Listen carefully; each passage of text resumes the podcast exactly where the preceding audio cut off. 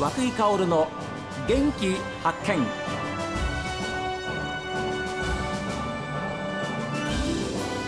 おはようございます。和久井薫です。和久井薫の元気発見。一日の始まりは私が発見した北海道の元気な人と出会っていただきます。今週は今度の日曜日28日から太陽の丘遠軽公園でコスモスフェスタが開催されます。遠軽町の話題です。ミートパビリオン吉川さんの専務取締役吉川智博さんにお話を伺っています。本当にあの従業員たちにはもう感謝してますし、まあ、ベテ特にベテランの持ってる力っていう経験とかっていうのは本当にも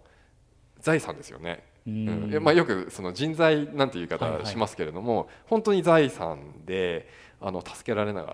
ら、うん、やってますね。はい、やっ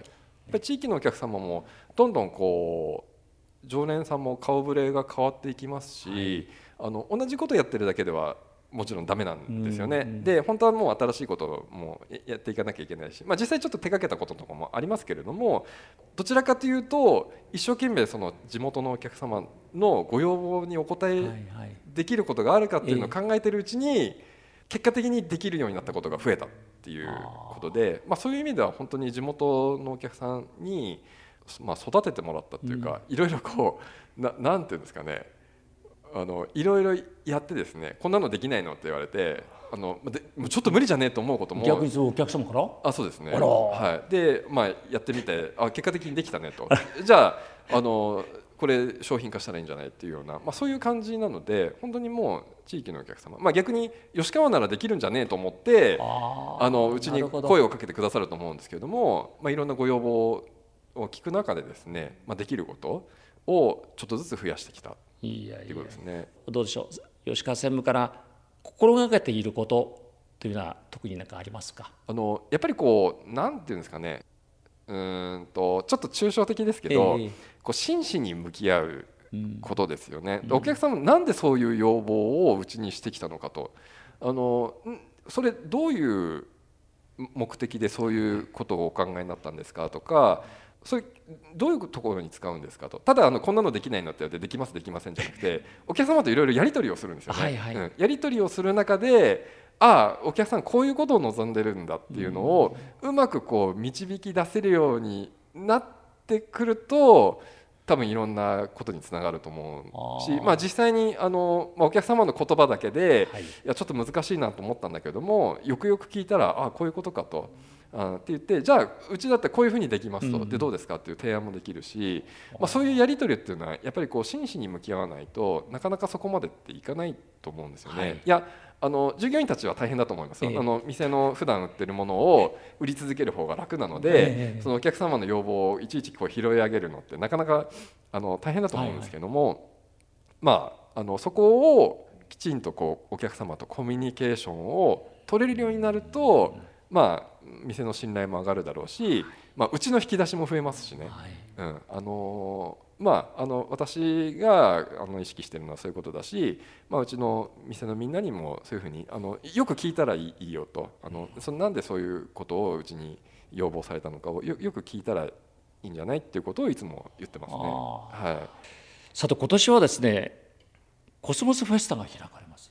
今度の日曜日からじゃないですか、はい、28日日曜日から。そうですね。あのコスモスが、はい、あのそろそろこう咲き揃ってくる頃ですので、えー、えーとコスモスフェスタとして、えー、と始まりますね。なんか1000万本のコスモスっていうふうに言われてます。はい。私毎年あの写真撮りに行ってますけど、えあのまあ、去年がちょうどそのコスモスのピークになる8月の下旬から9月いっぱいが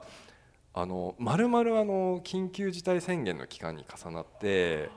あそうでしたか、はい。まあ、あの地元の人向けに本当にちょろっと,、はい、うんと公開したんですけども、えー、当然こうイベントなんかもないですし、えー、大きな宣伝もしてない中で、はい、まあ、去年も写真撮りに行ってきましたけども、えー、あの本当にですねあの見事でもったいないなと去年思ってたんですよね。うん、であの今年も同じようにあの叫ばきっとあのたくさんの人に来ていただけるんだろうなと思って、はい、まあ、楽しみにしてますけれども、えー、はい、とにかく1000万本という数もすごいですし10ヘクタールっていうその太陽の丘自体のそのにもびっくりするわけですけれども、はい、やっぱりそこにも出店なんかはされるんですか？9月の11日にあのイベントが開催される日があるんですね、はい、でその日はですねあの町内のあの飲食店とか、えーと、団体の皆さんとかが、こう会場に出店をして、はい、賑やかに、はい、こう一日を過ごすという日が予定されてます。えー、で STB ラジオも公開録音がありまして、はい、その9月11日日曜日です。エンガル太陽の丘コスモスフェスタの、まあ、ステージで最高のコスモスと STB ラジオのステージでえー、どうぞお楽しみいただきたいと思うんですがゲストは宮山博さんと小野敦子さんでいらっしゃいます。専務元気な源は何でいらっしゃいますか？やっぱりこうお客様との会話ですね、まあ、店にいて、まあ、あのお得意先をこう配達で回ったり、まあ、実際に店にいてあのお客様とやり取りしたり、まあ、なるべくですねこうイベントとかには直接顔を出してですね、まあ、いろんなお話をするようにしてます。で、まあ、そこから何かのヒントもあるかもしれないしどこにこういうこうつながりというかですねあのご縁があるかわからないので、はい、まあ、あのそういうのがですねあのたまあ楽しいですし、うん、心がけてるところですね。はい、本当にあっという間の20年だったんですよね。うん、で20年前は当たり前ですけど20年後がどんな世の中になってるのか想像もしなかったし自分がどんな仕事をしてるかなんて考えもしなかったんですけども本当にあの地域の皆さんとか従業員に支えられて、まあ、やってこれた中で、うん、じゃあこの後の20年ですね、はい。うん、どうやってまあ、あの厳しいこと言えばあの地域の人口もどんどん減っていくと、うん、あのいろんなあのコスト高とかそういう収益構造がどんどん変わっていく中でどうやってこう利益を出していくかっていうのは本当にこう考えながらやっていかなきゃいけないなというのがありますので、まあ、その辺あのちょっとずつ、まあ、あの全然自分としては力がない人間ですけれども、まあ、あのみんなの協力をもらいながらあのやっていけたらいいなと、うん、思いますね。本当にご縁ですよね、えー、はい、自分が地元に戻ってこの店で働くことがなければ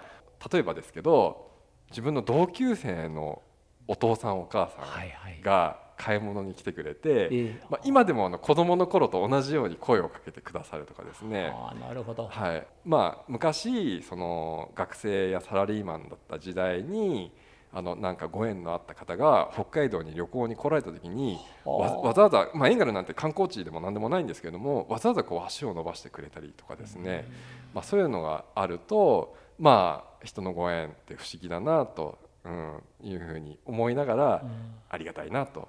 思いますね。はい、